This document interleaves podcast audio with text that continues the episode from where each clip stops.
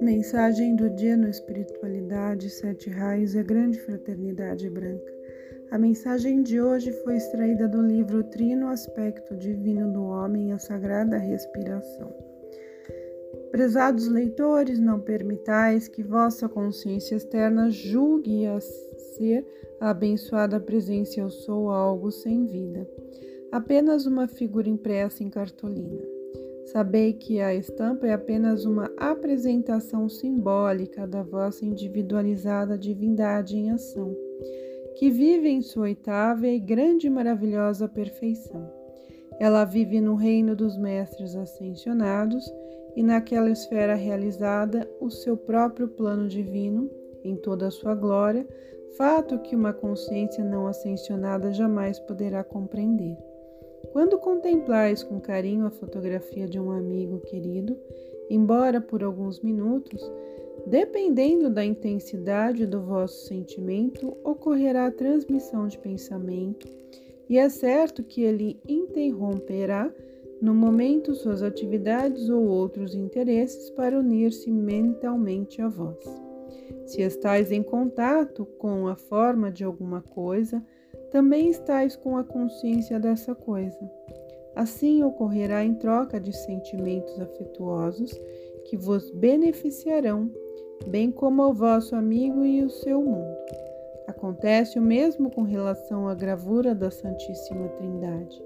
Quando a observais apelando conscientemente à presença Eu Sou, reproduzida simbolicamente na estampa, ela providencia aquilo que vos é necessário, que vem preparando há muito tempo, projetando do seu coração divino, da sua cabeça ou mãos, conforme a necessidade, o raio de luz, força ou intuição adequado para solucionar as vossas dificuldades momentâneas.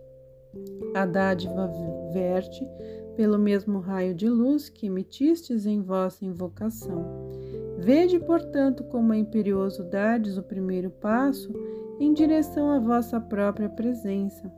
Vosso apelo é o caminho de luz pelo qual vem a resposta e ação do vosso Eu Sou. A figura inferior representa a personalidade.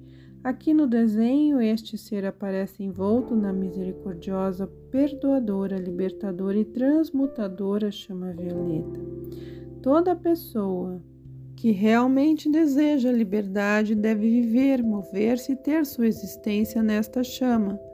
O bem-amado Saint Germain disse que deveremos sentir a constante atividade desta chama em nós e em volta de nós, assim como sentirmos nossas mãos e pés.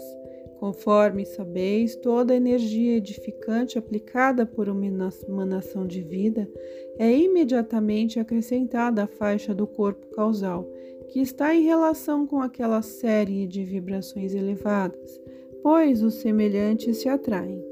Mas quem qualificar a sua vida com vibrações de ódio, sede de justiça, desconfiança, inveja, constatará a lentidão das vibrações e perceberá que por isso mesmo as cores de sua aura são escuras e feias, como o ódio que é preto, o egoísmo marrom, a raiva de cor vermelha, a inveja de cor parda e etc. Estas cores em volta da forma física normalmente não são visíveis. Por este motivo, no desenho, a figura inferior está completamente envolta na transmutadora chama violeta. Ela já está atuando na purificação prevista pela misericordiosa lei cósmica, para livrar do mal os habitantes da Terra. A desarmonia humana não poderá ser afastada ou transformada, senão através do dinâmico e ritmado uso da chama violeta. Devido às vibrações nocivas das cores escuras, pardas ou turvas, esforçai-vos por não usar nunca tais cores, nem sequer no ambiente em que viveis. Preferi cores claras e puras, como são apresentadas no corpo causal desta estampa, embora por motivos técnicos não tenha sido possível expressar toda a sua pureza e nitidez. Advirto-vos principalmente no que concerne a chapéus ou qualquer outro agasalho para a cabeça. Evitai tonalidades danosas. Aliás, o chapéu simboliza o cordão de prata, cuja entrada do corpo é localizado na parte superior da cabeça.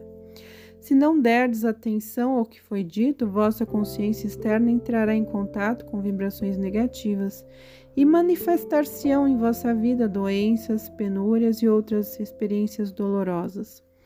Cores claras, alegres e belas atraem o corpo energias positivas. Até mesmo o azul marinho ou azul noite não é perturbador como é o preto. Se sois realmente um sincero buscador da luz, o preto nunca deverá estar presente no meio de que vos cerca.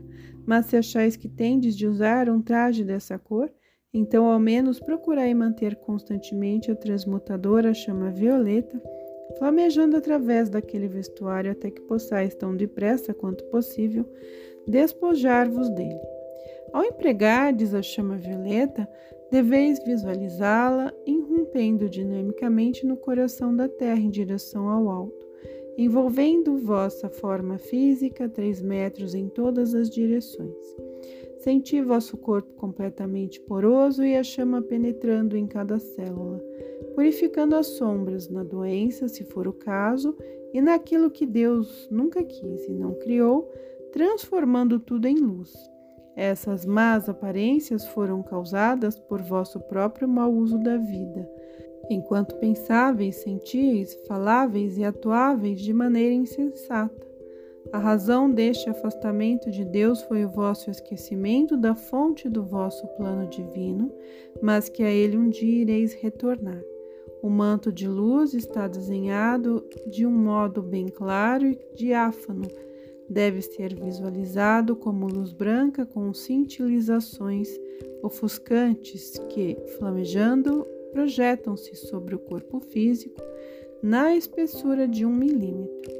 O manto de luz é emanado das pontas dos dedos da presença Eu Sou, cujos braços estão estendidos em linha horizontal à figura superior.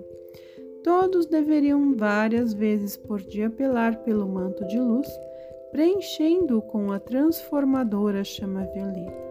Esse manto desvia de nossa aura e do nosso mundo as palavras e ações nocivas de outrem, bem como as formas, pensamentos e sentimentos inferiores que vagam constantemente na atmosfera da Terra e podem afetar a aura. Mas se o homem permanecer em completa harmonia no centro do seu manto de luz, ele ficará tão protegido como um mergulhador que usa o escafandro para defender-se da água. O cordão de prata é visto nesta estampa, projetado do coração de Eu Sou ao do homem. Ainda não tentamos desenhar a miniatura do Santo Ser Crístico, ou seja, o ponto focal da perfeição da presença que está fixado no coração. Mesmo assim, devemos imaginar a chamatrina do desenho onde se encontra realmente no terceiro ventrículo do coração. Das pessoas ainda não desenvolvidas, é apenas uma pequena chispa que não atinge um milímetro.